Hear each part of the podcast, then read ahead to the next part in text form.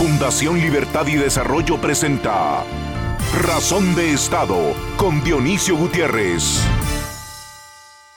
En los últimos 40 años, América Latina vio nacer 20 constituciones que dieron vida a 16 democracias. Cuba, Venezuela, Nicaragua y Bolivia siguen pendientes. Con el paso de los años, el ciudadano latinoamericano descubrió que tener elecciones libres no es suficiente pues sigue igual de pobre pero con más desorden y escucha que vive en democracia, pero esta no le da seguridad, trabajo ni comida. Este es un sentimiento común en la mayor parte de Latinoamérica, una región que tiene hoy políticos más o menos democráticos, pero están muy lejos de ser hombres de Estado. Vivimos en un círculo vicioso del que no salimos. Tenemos épocas de crecimiento y entusiasmo, pero no logramos ritmo y continuidad. La creciente falta de oportunidades, la corrupción, la impunidad, la violencia y la decepción con la democracia convirtió a los jóvenes, que son la mayoría, en los grandes ausentes de la política. Su desencanto con la democracia es una peligrosa amenaza que abre espacio a propuestas populistas y autoritarias. Y con el huracán de desinformación, descalificación y mentiras a que hoy están expuestos, los jóvenes desconfían de todo y no creen en casi nada. En la mayoría de nuestros países nos la pasamos entre gobiernos de transición y gobiernos de delincuentes, ocupadísimos, discutiendo sobre planes, visiones y promesas que nunca llegan para ser el continente del futuro en un presente que nunca pasa. La dictadura narcopopulista de Maduro en Venezuela es una banda de criminales y asesinos que se apoderaron de aquel país y lo están destrozando en Guatemala son varias las bandas que quieren hacer de esta tierra su finca. En 2011 casi lo logran y los delincuentes descubiertos en 2015 están en la cárcel. Los personajes oscuros de nuestra política local son criminales que traicionan el voto y la confianza de los ciudadanos, violan las leyes y conspiran día y noche contra la democracia.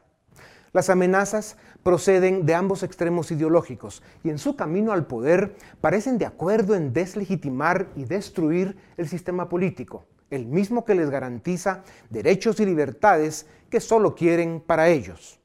Como Guatemala, otros países en América Latina necesitan reinventarse y rescatar los valores perdidos en nuestras sociedades, iniciar una revolución educativa, redimir la ética del trabajo, formar una tecnocracia honesta y capaz y hablar en serio de integrar comunidades económicas regionales.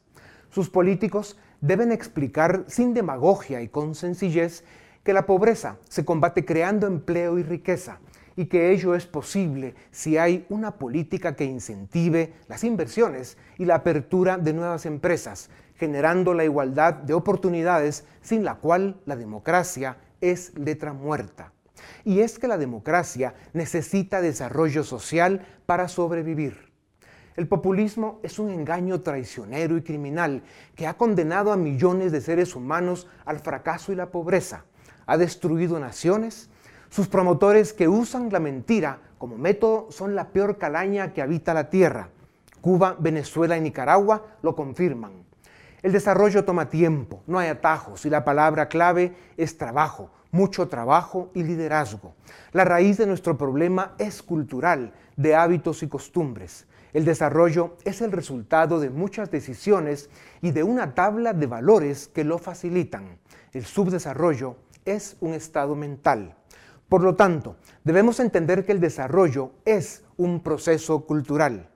En razón de Estado, estamos convencidos que el camino al desarrollo y la prosperidad pasa por una república constitucional, democrática y liberal. A continuación, el documental En Razón de Estado. América Latina entró al siglo XXI tapizada de gobiernos populistas de izquierda.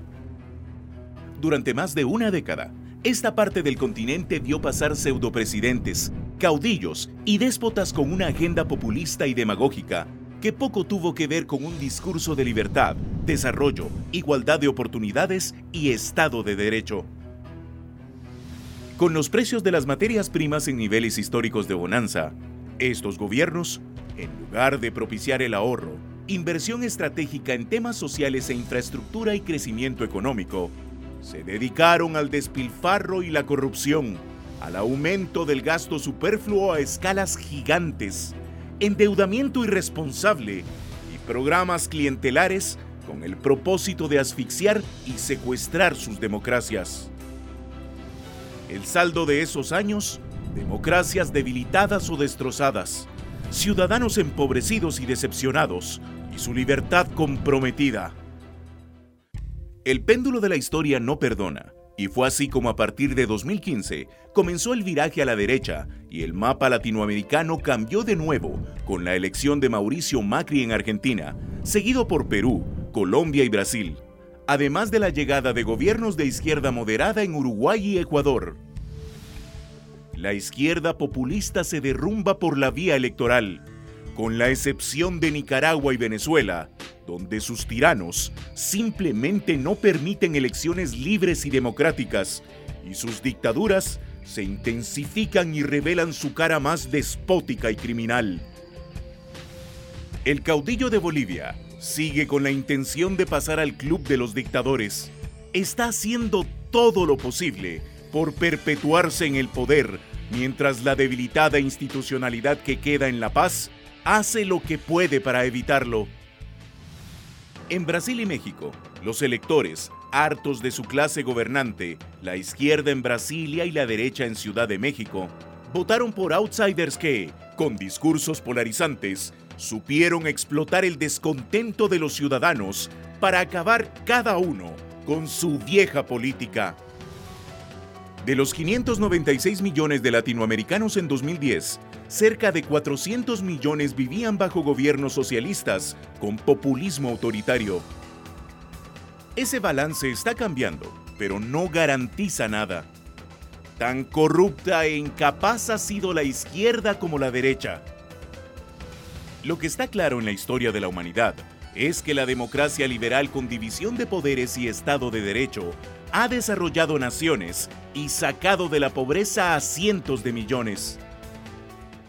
Chile es el referente en América Latina, con gobiernos que van del centro derecha al centro izquierda, pero tiene un modelo de desarrollo y respeta las reglas de la democracia. ¿Puede América Latina superar sus problemas sociales y económicos y el desafío de aprender a gobernarse para alcanzar rango de naciones civilizadas? ¿Pueden coincidir en el centro quienes quieren justicia social o crecimiento económico y encontrar un sano equilibrio que preserve las libertades individuales, el respeto a la propiedad y el libre mercado como el mejor camino a la solución de los problemas sociales para evitar el péndulo de caudillos de izquierda y de derecha? De cara a un nuevo proceso electoral en Guatemala el próximo año, corremos el peligro de caer en las garras de un pseudopresidente, un caudillo o un dictador suelo? Lo dijo Popper.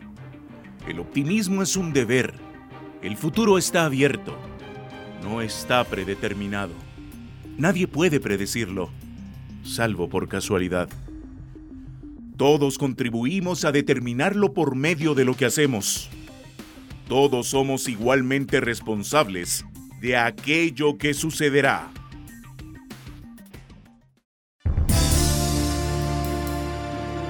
A continuación, una entrevista exclusiva en Razón de Estado. Bienvenidos a Razón de Estado. Es un gusto estar con ustedes nuevamente. Hoy tenemos el privilegio de presentarles nada menos que a Moisés Naim. Él es eh, un intelectual de talla mundial, tiene una maestría y un doctorado de MIT. Es uno de los columnistas más leídos en el idioma español y fue distinguido y reconocido como uno de los intelectuales más influyentes del mundo. Es premio Ortega y Gasset en España, miembro importante de organizaciones de gran nivel en Washington. Es autor de numerosos artículos académicos y más de 10 libros. Es director y presentador de Efecto Naim, programa de televisión transmitido en Estados Unidos y América Latina. Pero sobre todo, Moisés Naim es un ciudadano del mundo comprometido con las causas humanas más importantes, con la democracia, con la libertad.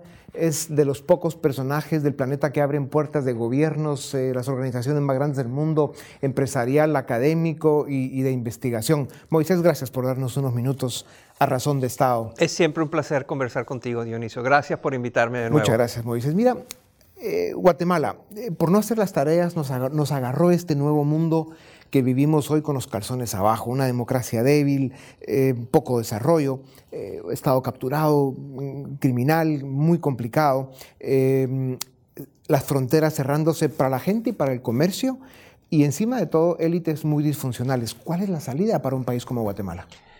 Convertir a los habitantes en ciudadanos.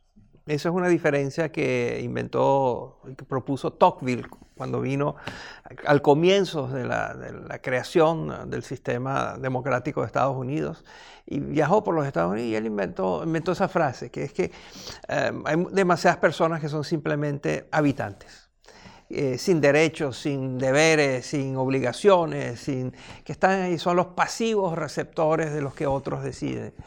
Eh, y, no son ciudadanos. Entonces hay que hacerlos ciudadanos, hay que darle la oportunidad, hay que estimularlos. Fácil decirlo, suena abstracto eh, y las personas que nos están viendo en Guatemala lo ven y dicen, bueno, pero yo estoy tratando de darle de comer a mis hijos, de darle una educación, de sobrevivir y qué más debo hacer este, si quienes están en los gobiernos que hemos tenido han robado, si tenemos una trágica historia eh, de guerras y de violencia, tenemos una de las, la desnutrición más alta eh, del mundo, o sea, ¿qué, me estás diciendo de eso ser ciudadano? Y bueno, tienen razón pero no hay otra. hay que la democracia, eh, la ciudadanía, la participación, el sentirse dueños de su país, cosa que entiendo que en Guatemala es, fácil decir, es fácil decirlo, pero mm, difícil hacerlo. Moisés, en, tu libro Ilícito, hace 15 años ya, increíble, escribiste sobre los incentivos y los efectos del crimen organizado, el contrabando, el narcotráfico. Eh, habría que ver ahora eh, si hay posibilidades de un ilícito 2, donde nos cuentes cómo esos fenómenos entraron en la política, tomaron el control de instituciones e incluso estados completos. Guatemala es en gran medida un ejemplo de esto. ¿Qué nos dices? Estados mafiosos, te digo. Este, cuando escribí Ilícito, um, no tenía una de las cosas que no focalicé suficiente, era esta tendencia que ya empezaba en esos momentos, pero ahora se ha mostrado claramente, en el cual el gobierno de un país es uh, una organización criminal. En el pasado siempre había habido gobernantes corruptos, criminales, este, o grupos criminales importantes, carteles, que lograban capturar eh, partes del Estado, las aduanas o eh, la policía, y lograban a través del soborno, de la extorsión, de la amenaza o de una combinación de otras cosas, lograban influir sobre los funcionarios públicos para que los funcionarios públicos decidieran y actuaran de manera que eh, apoyase el crimen, a los criminales. Eso todavía existe, pero ahora ha escalado, como tú dices en la pregunta. Ha escalado porque ahora lo que tenemos son gobiernos que en vez de tomar los, ah, las redes criminales para desmantelarlas, las toman para poseerlas. Entonces son ellos los que son, las redes criminales ahora están solapadas con el gobierno. Y eso ocurre, por ejemplo, en Rusia, ocurre en los Balcanes. Eh, y ocurre en América Latina de manera siguiente. Venezuela es claramente eh, un país eh, mafioso, tiene un gobierno mafioso, donde la actividad criminal para enriquecer a, quienes están en el gobierno y a los militares y a sus familiares a sus testaferros y a sus amigos es lo más importante. Y es un círculo vicioso entre hacer dinero a través del crimen, ese dinero es para el beneficio personal de la cúpula que manda, pero también le sirve como instrumento de poder. Entonces se perpetúa. Moisés, ¿hay alguna receta para poder combatir el crimen organizado? Por ejemplo, hoy vemos Colombia está produciendo más coca que nunca en su historia, el consumo está aumentando y el narcotráfico pues es un elemento, es un combustible muy importante para todo lo que es crimen organizado. Pero con esto de democracias débiles, eh, eh, élites que no se enteran, eh, ¿de qué forma hay receta para combatir el crimen organizado?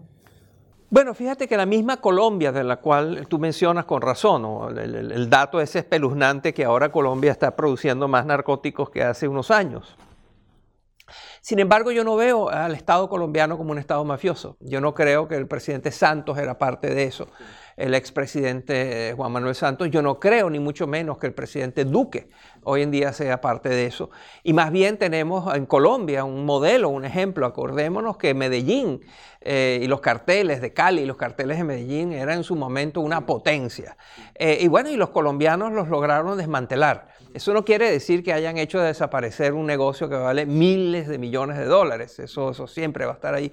Pero Colombia es un buen ejemplo de que es posible tomar una organización criminal muy encrustada dentro de la sociedad, como eran los carteles de, Cali, de, Medellín, y las ciudades de Cali y de Medellín, que eran antros de perdición en términos de, del control que tenían sobre ellos los narcotraficantes, y lo lograron hacer. Entonces, hay ejemplos, sí hay ejemplos de que se puede hacer. Moisés, y hablando de esto, eh, así como el crimen organizado y, los estados mafiosos han ido agarrando fuerza en muchas partes del mundo, también se puso de moda organizar esfuerzos para combatir la corrupción y la impunidad. La impunidad en Guatemala se instaló esta Comisión de Naciones Unidas que se llama CICIG, que tuvo, digamos, luces y altos en el 2015 cuando implosiona aquel gobierno mafioso de, Pérez Molina, pero de, de, allá para acá ha habido un proceso de debilitamiento donde se crearon muchas expectativas que no se han cumplido, se han cometido errores, excesos e incluso abusos, y hay, eh, digamos, una división en la sociedad que, que ha provocado eh, esta institución que, que no le permite unificar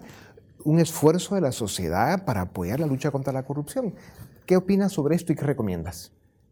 Yo comparto, yo creo que tu diagnóstico es correcto. Yo creo que la CICIG en su momento tuvo logros importantes, tuvo aportes importantes al país eh, y creo que fue debilitándose, desvirtuándose, distorsionándose eh, y que merece ser repensada.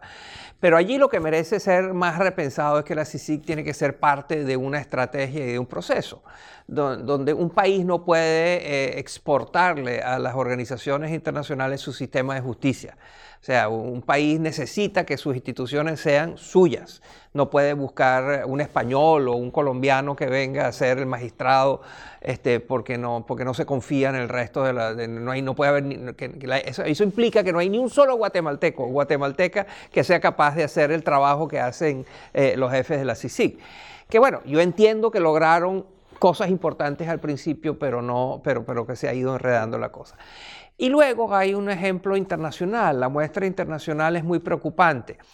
El, el, mundo entero está harto de la corrupción. En el mundo entero hay como una especie de fin de la coexistencia pacífica con la corrupción, de, aceptarla, que, que entender eh, que es pensar o suponer que es parte inevitable de, de, la de, la vida. Y no es así, se puede luchar contra la corrupción. Entonces muchos países están luchando contra la corrupción, muchos con éxito. El caso de Brasil eh, hemos visto, ha tenido mucho éxito, donde unos magistrados independientes, decentes, lograron este, llevar a la cárcel por corrupción a gente que parecía intocable del sector privado, de, la política, etc. Y en Guatemala el problema fue que el mismo gobierno y algunos grupos de la sociedad han sido los más interesados en hacer que fracase cualquier intento de lucha contra la corrupción. Entonces eso, claro, complica y hace el panorama pues, más pesimista. Moisés, eh, en otro tema que me parece importante tocar contigo con la experiencia que tienes es el tema de lo que está pasando en la relación de los temas económicos, las oportunidades de trabajo en el mundo. Esta era exponencial en la tecnología eh, sí está teniendo una consecuencia real en pérdida de trabajos y en la dificultad para que la gente joven consiga nuevas oportunidades. Ahí pues hay dos problemas. Uno, ¿qué hace esta gente para resolver su problema de vida? Y por otro lado, sobre todo en América Latina, clases medias ¿Qué hacemos para que no caigan eh, eh, como víctimas de este discurso populista nacionalista? Sí, esos son dos temas álgidos, importantísimos, sobre los cuales no hay respuestas obvias. Yo escribí un artículo que se llama Los cuatro shocks que van a impactar América Latina, uno de los cuales es el cambio climático, este, que nos va a tocar de, una manera muy importante y quizás podemos hablar de por qué.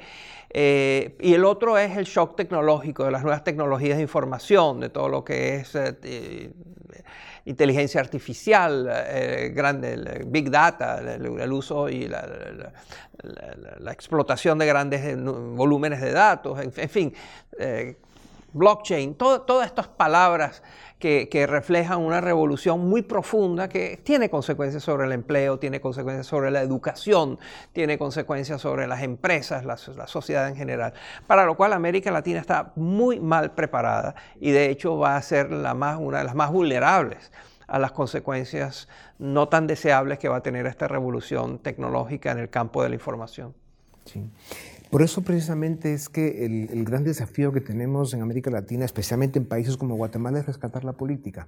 Si nos va a tomar mucho tiempo resolver los problemas que está generando esta nueva economía del mundo y tenemos dificultades con la educación, etcétera, eh, pues un atajo podría ser el gobernarnos mejor. Y para eso hay que preparar gente que nos gobierne mejor lo antes posible, más, mejor liderazgo, eh, más honestidad en la gestión de la cosa pública. Y esto pues nos permitiría el que vayamos haciendo esfuerzos a, nivel de la sociedad para eh, adelantar más rápido. Em, tú has sido crítico con el tema del modelo de educación del mundo y conoces algunos esfuerzos que hay en América Latina y Guatemala específicamente sobre formación para cuadros de gestión pública. ¿Qué nos dices de eso? Yo soy un admirador de la escuela de gobierno de Guatemala que tú propones, mantienes, desarrollas y, luchas por, porque, se, porque se expanda y porque tenga mayor impacto. Eh, es muy importante, es muy importante que iniciativas de este tipo, que abran puertas, que desarrollen nuevos talentos, que le agreguen valor a los talentos existentes, tengan éxito. Allí el reto está, se llama la escala. ¿Cómo hacer para que este, pases de unos cuantos cientos eh, de beneficiarios, de personas a las cuales se, tienen este privilegio, esta oportunidad de estar en la escuela de gobierno en Guatemala, cómo hacer para que sean miles y miles y miles, que son los que hace falta para llevar adelante un gobierno moderno. Eh, una de las grandes paradojas de estos tiempos es que hay mm, pocas organizaciones más complejas que un gobierno y al mismo tiempo hay pocas organizaciones con menor capacidad para atraer y retener talento. Entonces, esa, esa, brecha del talento necesario, de los profesionales necesarios para manejar un gobierno y cuán capaz es un gobierno de atraerlos, esa brecha es una de las grandes amenazas que tenemos y no es de Guatemala nada más, eso lo vemos en todas partes. Los gobiernos tienen que ser más capaces de atraer y retener y usar bien talento. Sí, es un enorme desafío para el que hace falta mucha creatividad porque no es fácil, como dices. Moisés, llevamos más de 10 años en América Latina de sufrir gobiernos populistas y, hoy se está viendo más claramente el daño que han hecho el caso específico de Venezuela y también Nicaragua. Pero ese péndulo cuando está de ese lado, de repente se corrige y se va al otro extremo. Eh, ¿Cómo ves tú la evolución esta de los gobiernos que se están instalando, no solo en América Latina, sino en otras partes del mundo? ¿Y qué daño pueden producir? Eh, en nuestras conversaciones, Dionisio, yo te eh, hemos comentado, yo te he dicho que la principal amenaza para América Latina y para el mundo en general no es el populismo, es el continuismo.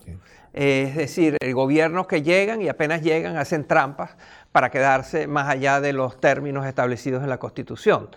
Eh, yo puedo vivir con un gobierno populista malo que se quede el tiempo establecido, cuatro años, seis años, lo que sea, pero que se vayan y que después que se vayan ni sus esposas, ni sus eh, hijos, ni sus eh, amistades, eh, es decir, no quiero que haya dinastías y quiero que se vayan, que, que, gobiernen por el periodo, y yo soy partidario de que el periodo sea de seis años y después más nunca. En ese sentido, los mexicanos, el modelo mexicano es el que yo propongo y ojalá que López Obrador no lo cambie y no intente quedarse. Eh, y podría hacerlo ahora si quiere, porque tiene el poder para hacerlo. Pero en fin, claro que hay gobiernos populistas, los hemos visto de izquierda, los hemos visto de derecha, los hemos visto que eran de una cosa y luego cambiaron a la otra simplemente para, para quedarse en el poder. Hay que luchar contra ellos, pero contra lo que hay que luchar de manera más urgente, firme, definitiva, es impedir que un gobierno se quede más allá del periodo establecido en la Constitución. Sí, así es. Moisés, em, Después de casi 20 años de chavismo en Venezuela, ¿cuáles son las lecciones que debemos aprender, los errores que cometió la clase política y especialmente las élites?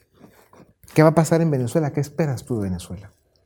La razón por la que Venezuela está sumergida en esta tragedia y la razón por la cual llegó Chávez al poder tiene mucho que ver con la antipolítica con la idea de la, antipatía a todos los políticos que han estado, la idea del eslogan que, que se vayan todos. Ese eslogan ha sido utilizado en Argentina, en Brasil, en Venezuela, estoy seguro que en Guatemala en algún momento. Básicamente no creo en nada, no creo en nadie, son todos ladrones, son todos corruptos y son todos incompetentes y no quiero tener nada que ver. Esa actitud este, te lleva a la autocracia, te lleva a la búsqueda de líderes mesiánicos, populistas, que te prometen lo que saben que no van a poder cumplir eh, y que terminan consolidándose en el poder y quedándose. Cuando yo hablo del continuismo estoy pensando en Venezuela. En teoría Chávez fue elegido por cinco años y ya van veinte y pico de él primero y después de su sucesor designado por él.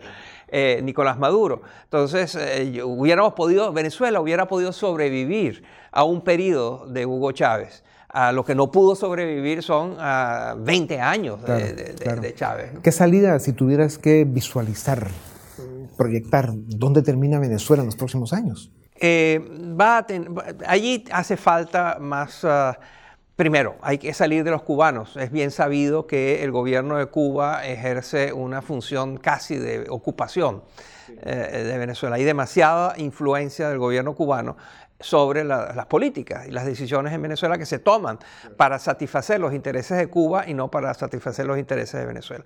Si los venezolanos hubieran estado realmente a cargo del gobierno, no habrían permitido que sus compatriotas estuvieran muertos de hambre y muertos de medicina y los niños tirados en las calles. Eso, eso ocurre y se están, solamente están robando hasta la comida. Cuando hay un gobierno de ocupación este, que está ahí. Entonces lo primero que hay que hacer es salir de los cubanos y segundo, ver cómo se vuelve a restablecer la posibilidad de que los venezolanos escojan a sus líderes de una manera transparente, abierta, justa, no, no contaminada. Habrá que rescatar al ciudadano, ¿verdad? Como una de las misiones importantes.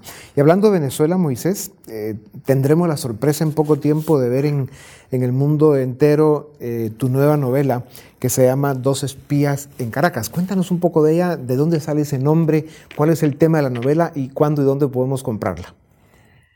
Eh, la novela sale en toda América Latina en los próximos meses y después en otras partes del mundo, en otros idiomas. Eh, es una novela que eh, yo decidí que tenía que escribir para contar el cuento de lo que sucedió en Venezuela, porque mucho de lo que sucedió en Venezuela tú lo cuentas y dices, eso no puede ser, eso es increíble. Y, no hay como demostrar que, eso pasó, ¿no? Eh, pero pasó. En Venezuela pasaron cosas insólitas, ¿no? Este, que, bueno, están allí. Pero esta es la historia de dos espías, una bellísima mujer mexicana eh, que llega a, Caracas eh, y monta un taller, un, salón de, bienestar, de, masajes, de, sanaciones, etc. Y le va muy bien y toda la élite empieza a, a, formar parte de eso. Más o menos al mismo tiempo llega un uh, comerciante dominicano que monta una red de tiendas de ropa elegantes a bajo precio. Eh, resulta que ella no es mexicana, es americana y es la gente de la CIA, que está enviada a Venezuela para contener e, e involucrarse en el uh, gobierno y ver cómo contiene el gobierno de Hugo Chávez. Y él no es dominicano, él es cubano, uno de los mejores agentes secretos del Departamento de, de Seguridad y de los espías cubanos, del G2. Eh, y entonces, bueno, él también va con la misión de tratar de eh, eliminar, contrarrestar al hombre que maneja la CIA en Venezuela, que resulta que es una mujer, pero él no lo sabe. Y entonces es la dinámica entre ellos dos, jugando ajedrez y haciendo las cosas que hacen los espías. Eh, dentro del contexto de eh, un gobierno. Entonces ahí el, libro revela cómo es la, anatomía del populismo, cómo, cómo ocurre, eh, no con teorías y con ensayos académicos, sino con historias muy humanas que ilustran cómo se, se crea y cómo se ejecuta y qué consecuencias tienen algunas conductas de ese tipo, pero es esencialmente una Maravilloso. Pues Moisés, eh, la esperamos con, con, ansias y qué bueno es para América Latina y para el mundo tenerte ti activo, eh, generando ideas, análisis, propuestas y sobre todo llamando las cosas por su nombre. Muchas gracias. Gracias Moisés, hasta siempre. Eh, te agradecemos mucho los, los minutos que nos diste y con ustedes volvemos en un momento para seguir en Razón de Estado. A continuación, el debate en Razón de Estado. Bienvenidos al debate en Razón de Estado. Esta noche nos acompaña Mariana Cordón, internacionalista, y Luis Velázquez, politólogo. El tema de esta semana, América Latina. Sin lugar a dudas, una región que nos da para analizar y para debatir constantemente. Y quería empezar haciendo eh, una reflexión y, conocer su opinión sobre el resultado de los dos procesos electorales de este 2018. En Brasil, Jair Bolsonaro, populista de derecha, gana las elecciones. En México, Andrés Manuel López Obrador, populista de izquierda, gana las elecciones. ¿Qué nos dice esto? Eh, ¿Lo podemos leer desde una perspectiva ideológica o estamos viendo que el populismo parece que está arraigado en el, eh, la cultura política latinoamericana. Mariana. Bueno, muchísimas gracias, Philip. Gracias por tenerme aquí. Em, bueno, creo que ha habido, digamos, distintas explicaciones respecto a estos fenómenos y yo quisiera al final, pues, que la reflexión de hoy también tratara de llegar a un punto más allá y es también el entender que estos populismos también responden, digamos, a una lógica que no solo se ha visto, digamos, con estas elecciones, sino que también con otros países, digamos, eh, ya desde hace años, digamos, por ejemplo, Bolivia, Ecuador, eh, Nicaragua, en los cuales lo que vemos son regímenes que cada vez más se van eh, instrumentalizando, digamos, esta democracia liberal que en algún momento con la tercera ola democrática celebrábamos en Latinoamérica, pero que han estado utilizando, digamos, desde manipulación de derechos humanos, manipulación de incluso procesos de consulta popular, para al final eh, hacer una balanza cada vez más pesada hacia un presidencialismo más fuerte. Entonces, en esa línea, creo que al final, más allá de las ideologías, si bien no hay que dejar esa discusión porque definitivamente es parte del ámbito político, sí debemos de preocuparnos también sobre los sistemas políticos que estamos construyendo y cómo la democracia liberal está soportando o no ante ese desbalance de poder que se está creando. Luis, ¿está la democracia en América Latina en riesgo?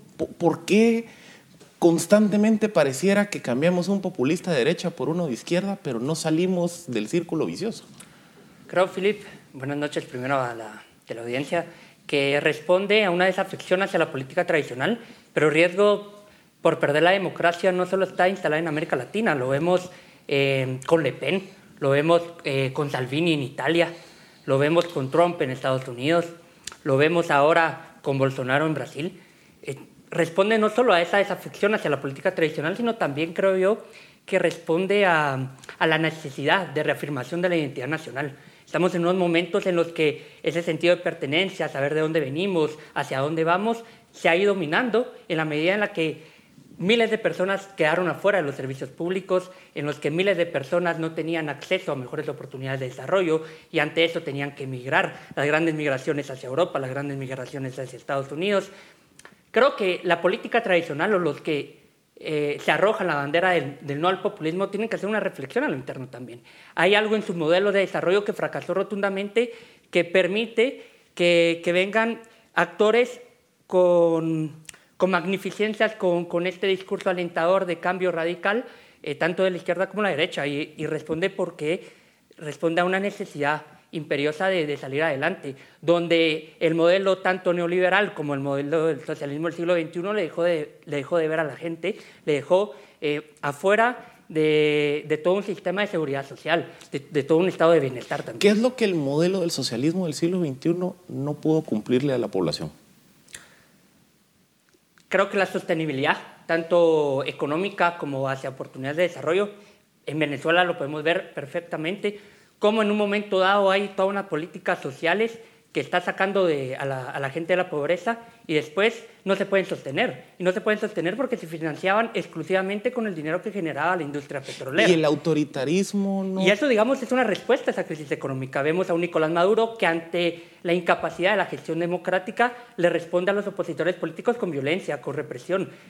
Y creo también que sería muy injusto ver al socialismo del siglo XXI como, como un modelo homogéneo hay distintas experiencias. Podemos ver a Uruguay, el famoso modelo que el, mismo Pepe Mujica eh, catalogó como Uruguay, el país socialista que deja trabajar a los capitalistas. Un Estado que permanentemente protege a la gente en la medida que permite ciertas libertades económicas. Mariana, la, otra parte de la aseveración de Luis es que el modelo neoliberal también fracasó. ¿Estás de acuerdo con esa aseveración? ¿Y cómo se puede hacer, digamos, una comparación entre el fracaso del neoliberalismo versus el fracaso del populismo?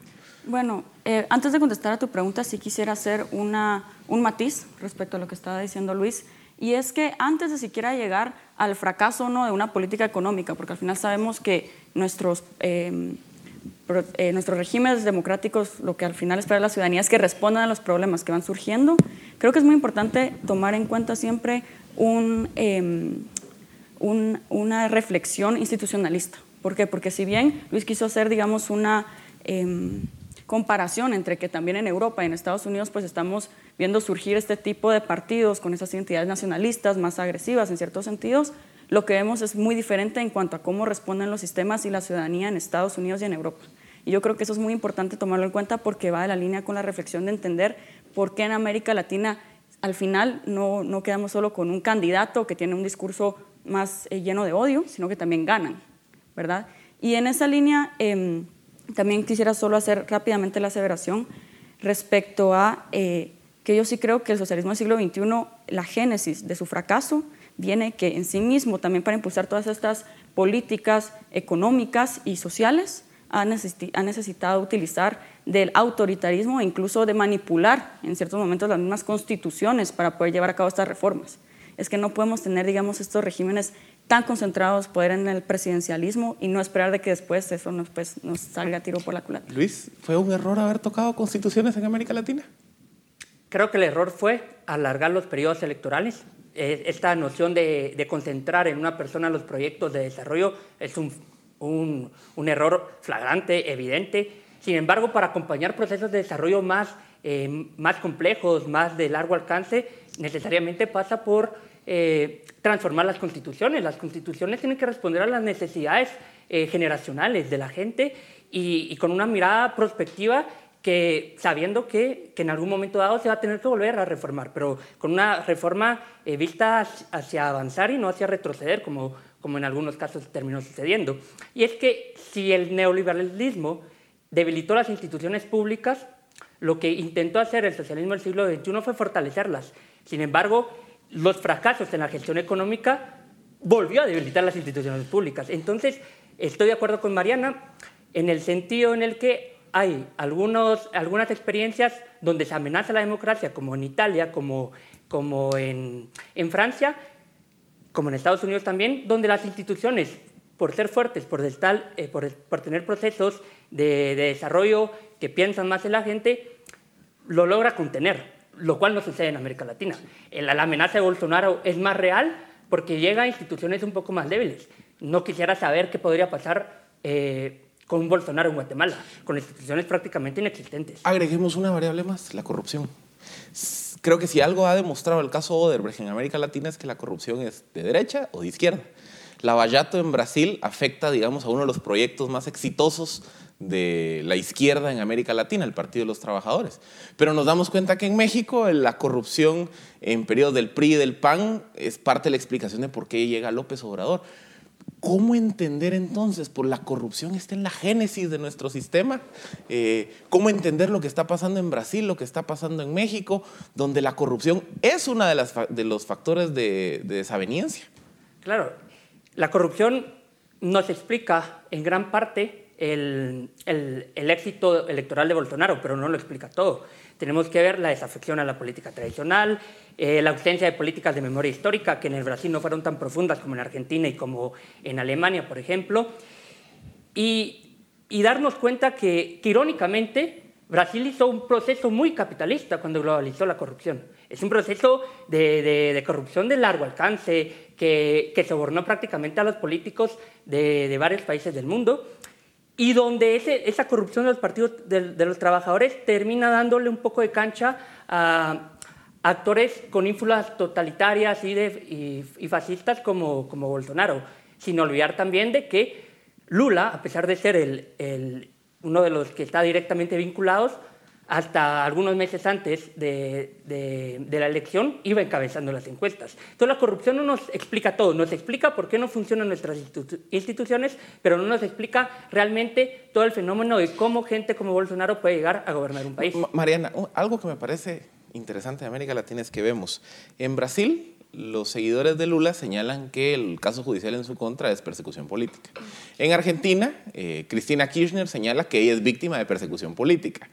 Eh, nos vamos a, otras latitudes. Aquí en Guatemala, obviamente, todos vemos lo que está ocurriendo, eh, pero pasa exactamente lo mismo en El Salvador con, el, con la persecución de Tony Saca, con Keiko Fujimori en Perú. ¿Por qué pareciera que si al político sea de derecha o de izquierda lo persigue la justicia, siempre argumenta ¿Qué es persecución? ¿Hay persecución política en los casos judiciales o realmente aquí lo que se hizo fue destapar la olla de grillos? En mi criterio, como tú bien dices, creo que más bien solo se destapó la olla de algo que en todos nuestros países pues sabíamos que pasaba, simplemente no teníamos idea de a qué gravedad o a qué alcances llegaba esto. Em, y por eso, una vez más, yo creo que a lo que le debería apostar América Latina es a retomar una discusión más profunda sobre el tema de la institución de la democracia liberal como tal. Muchos, mucho vemos a veces incluso debates sobre democracia, república, pero entender el concepto de democracia liberal como un sistema que permite salidas a través de la discusión a izquierda y derecha, digámoslo así, pero de manera institucional y también con pesos y contrapesos, con una rendición de cuentas horizontal, creo que eso es lo que deberíamos apostar como una, una primer base para empezar nosotros a avanzar en América Latina como democracias. Porque al final, y este es mi análisis propio, es que realmente lo que nos debería de preocupar es que ya sea de izquierda o de derecha, que haya una flagrante em, debilitamiento de la institucionalidad y esa rendición de cuentas y pesos y contrapesos entre las instituciones. Luis, muy cortito porque tenemos poco tiempo. ¿Ves persecución política en alguno de los países en América Latina donde se han encaminado procesos anticorrupción?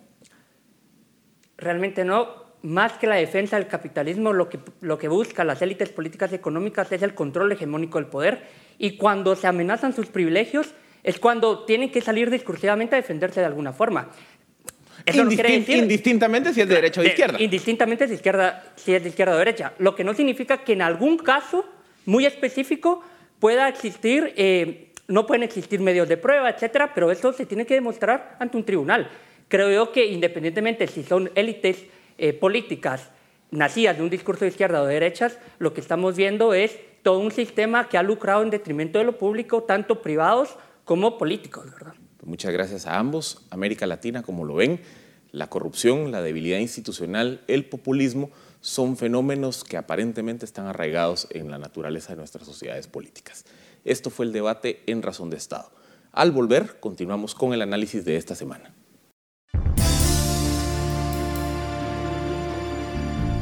A continuación, el análisis de razón de Estado. América Latina vive un superciclo electoral. Entre 2017 y 2019 se habrán celebrado elecciones en 14 de sus 20 países. La mayoría de procesos electorales se realizan en un ambiente de desencanto con la democracia y rechazo a los políticos tradicionales. El desprestigio, bien ganado, de los políticos y el malestar con los partidos se debe en gran medida a la corrupción e incompetencia de los primeros y a la lejanía, indiferencia y desconexión con los ciudadanos de los segundos. En Latinoamérica, 11 países son democracias imperfectas, 5 considerados regímenes híbridos, 2 dictaduras y solo Uruguay y Chile tienen buena calificación. Únicamente 5 de cada 10 latinoamericanos apoya la democracia la cifra más baja desde 2001. El fracaso de los partidos políticos es monumental, solo el 13% cree en ellos. Hace cinco años, el 20% de la población creía en los partidos. Guatemala está en 5%. Lo grave de estos números es que demuestran que el sistema político es el que está en entredicho y por eso solo un 22% de la población confía en sus gobiernos. La delincuencia y la violencia son una preocupación constante para los habitantes de la región. Con el 8% de la población mundial, América Latina tiene el 33% de los asesinatos del planeta. La falta de oportunidades se agudiza por la variación de los precios de las materias primas que exportamos y por tener economías con poco valor agregado. La mitad de latinoamericanos considera que la mala situación económica es su problema principal. En 2018, las tres economías más grandes de la región, Brasil, México y Colombia, celebraron elecciones. El malestar con la vieja política generó un voto de rechazo en México y Brasil. La incapacidad y la corrupción del gobierno de Peña Nieto del PRI sirvieron en bandeja de plata el triunfo a López Obrador, quien se presentó como un candidato distinto a la clase política tradicional. En Brasil sucedió lo mismo por los escándalos de Obredek y Lavajato, que desnudaron la infame corrupción del Partido de los Trabajadores del alguna vez célebre Lula da Silva. El resultado fue la victoria contundente de Jair Bolsonaro, que ganó con un discurso incendiario en un país donde solo el 9% de ciudadanos está satisfecho con la democracia. En un momento en que 80% de latinoamericanos considera que los políticos gobiernan para favorecer a grupos poderosos, en 2019 se completará el superciclo electoral en la región las historias de México y Brasil no son muy distintas a la de Guatemala en 2015, donde el escándalo de la línea provocó la caída de un gobierno y cambió el curso de aquel proceso electoral. Se evitó que llegara al poder cualquiera de los dos peores candidatos en la historia de nuestro país. Ahora en 2019, Guatemala tendrá elecciones en medio de esta tormenta de cambios y contradicciones, con una numerosa pero pobre oferta electoral, desarticulada y sin capacidad de hacer una propuesta seria de proyecto de Estado. Estamos a siete meses de las elecciones con más preguntas que respuestas y con más penas que glorias. Debemos entender que es la República Constitucional, democrática y liberal el sistema político que nos permitirá entrar al selecto grupo de naciones respetables, civilizadas y desarrolladas, donde no caben bravucones, incapaces y corruptos. Esto es Razón de Estado. Razón de Estado con Dionisio Gutiérrez es una producción de Fundación Libertad y Desarrollo.